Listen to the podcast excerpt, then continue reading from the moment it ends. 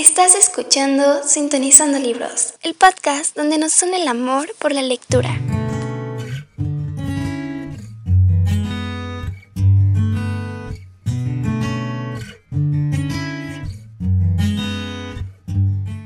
En Voz Educativa también encontrarás cuentos, fábulas, poesía y literatura. Escuchemos la voz de hoy.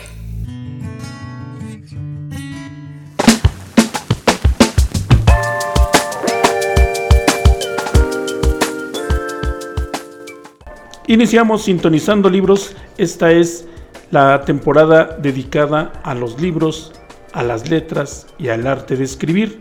Recuerden que Voz Educativa es el podcast hecho en las escuelas y para las escuelas y en esta ocasión vamos a presentar una propuesta didáctica en la clase de lenguaje. En esta clase la propuesta consiste en la elaboración de guion literario, para lo cual este episodio en específico es especial porque lo estamos haciendo en el salón de clases. Y recibimos a continuación al maestro Roberto Gutiérrez, quien nos platicará sobre su experiencia de este trabajo. Buenas tardes a todos. Estamos aquí para presentarles cómo se elaboró una adaptación de un cuento o de cualquier texto a un guion radiofónico o a un podcast en esta ocasión. Empezamos con los chicos, eligieron libremente su cuento favorito, eh, lo analizaron, vieron cuántos personajes participaban en ellos, eh, lo hicieron de ellos, se apropiaron del cuento, lo entendieron para poderlo este, adaptar a su forma de ser de ellos mismos y así transmitir sus ideas, sus sentimientos. En esta ocasión, su compañera Estrella, la alumna de segundo C, este, hizo la adaptación de Caparita Roja. Se apropió del cuento. Eh, como ven, casi es muy parecido, pero tiene algunos cambios eh, este cuento. Muy bien, en este guion radiofónico que trabajaron los alumnos, es importante mencionar que son alumnos de segundo grado de secundaria de la ESTI 96, ubicada en el municipio de Naucalpan de Juárez, y en la asignatura de lenguajes. Lenguajes. Muy bien, en esta redacción ¿cuáles fueron las dificultades que usted observó en sus alumnos? Bueno, tenemos una gran barrera. Muchos de ellos les, cuesta leer, trabajo leer, apropiarse, comprender el cuento, analizarlo, hacerlo suyo y más transmitirlo con sus propias palabras. Por eso fue un, este, un proyecto que se llevó dos o tres semanas para poderlo realizar hasta llegar al momento de grabar eh, la adaptación del cuento. Muy bien, maestro Roberto. Y por último, preguntarle a este trabajo que vamos a escuchar en unos minutitos más, ¿van a haber más participaciones de sus alumnos? Esperemos que sí. Tenemos por ahí otro de un compañero llamado Orlando. Estamos para, para ver cuándo lo grabamos. Este, esperemos que sí y otros de otros grados. Muy bien, pues seguimos motivando a nuestros alumnos. Todos Todas estas voces o muchas de estas voces las han escuchado y las seguirán escuchando a lo largo de las distintas cápsulas emocionales de este podcast Voz Educativa.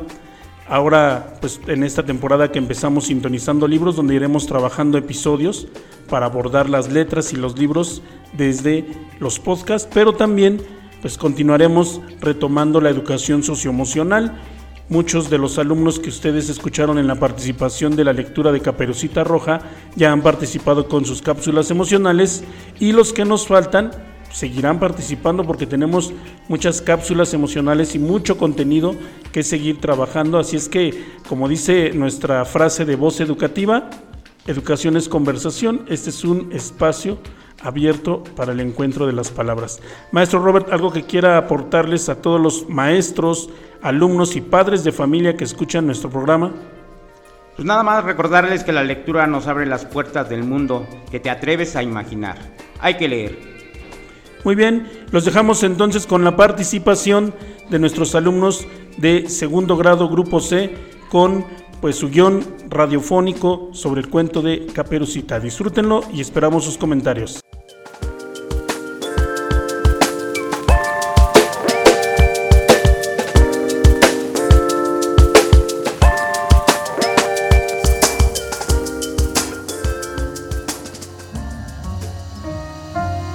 Había una vez una niña llamada Caperucita Roja, ya que su abuelita le regaló una caperuza roja. Un día, la mamá de Caperucita la mandó a casa de su abuelita. Tu abuela está enferma. Llévale esta cesta de pan, chocolate, azúcar y dulces. Claro, mamá, iré. Pon mucha atención y no te apartes del camino de siempre, ya que en el bosque hay lobos.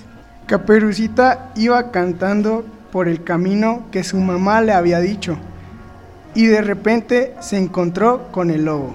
Caperucita, caperucita, ¿dónde vas con tanta prisa?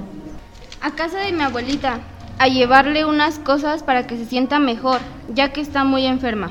Caperucita, ¿qué te parece si hacemos una carrera? Pero tú tendrías ventaja, eres más grande y veloz. Bueno, yo te dejaré el camino más corto y yo el más largo para darte ventaja. Está bien, acepto. Caperucita, sin darse cuenta, había caído en el engaño del lobo. Como era de imaginarse, esto era una trampa para comerse a la abuelita. El lobo, al llegar a la casa, tocó la puerta. Tu nieta ingenua se ha creído el engaño y gracias a ella estoy aquí. No, mi pobre nietecita, eres un mentiroso. Te aprovechaste de Caperucita porque no conoce a tipos como tú.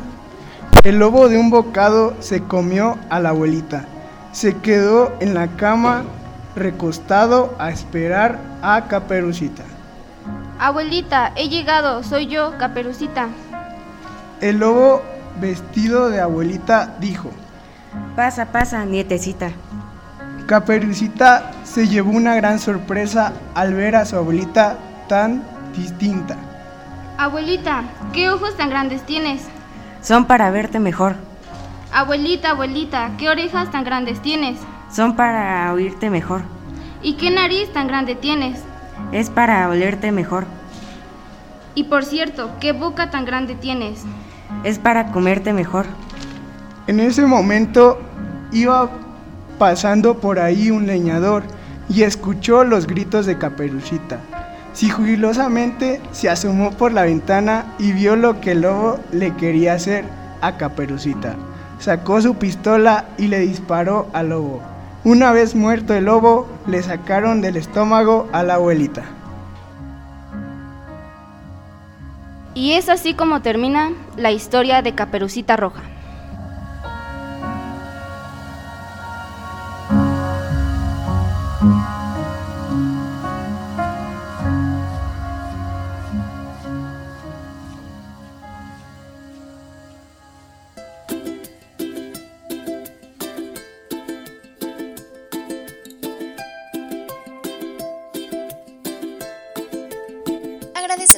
Compañía en este episodio. Recuerda que ojos que no leen, corazón que no siente.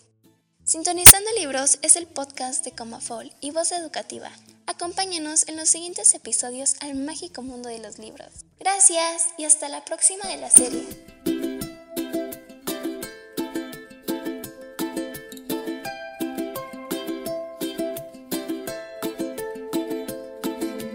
Tú no sabes lo importante que eres para Yo no pueda verte, me hace sonreír.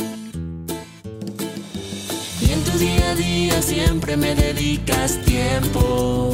A pesar de todo, a pesar de mí.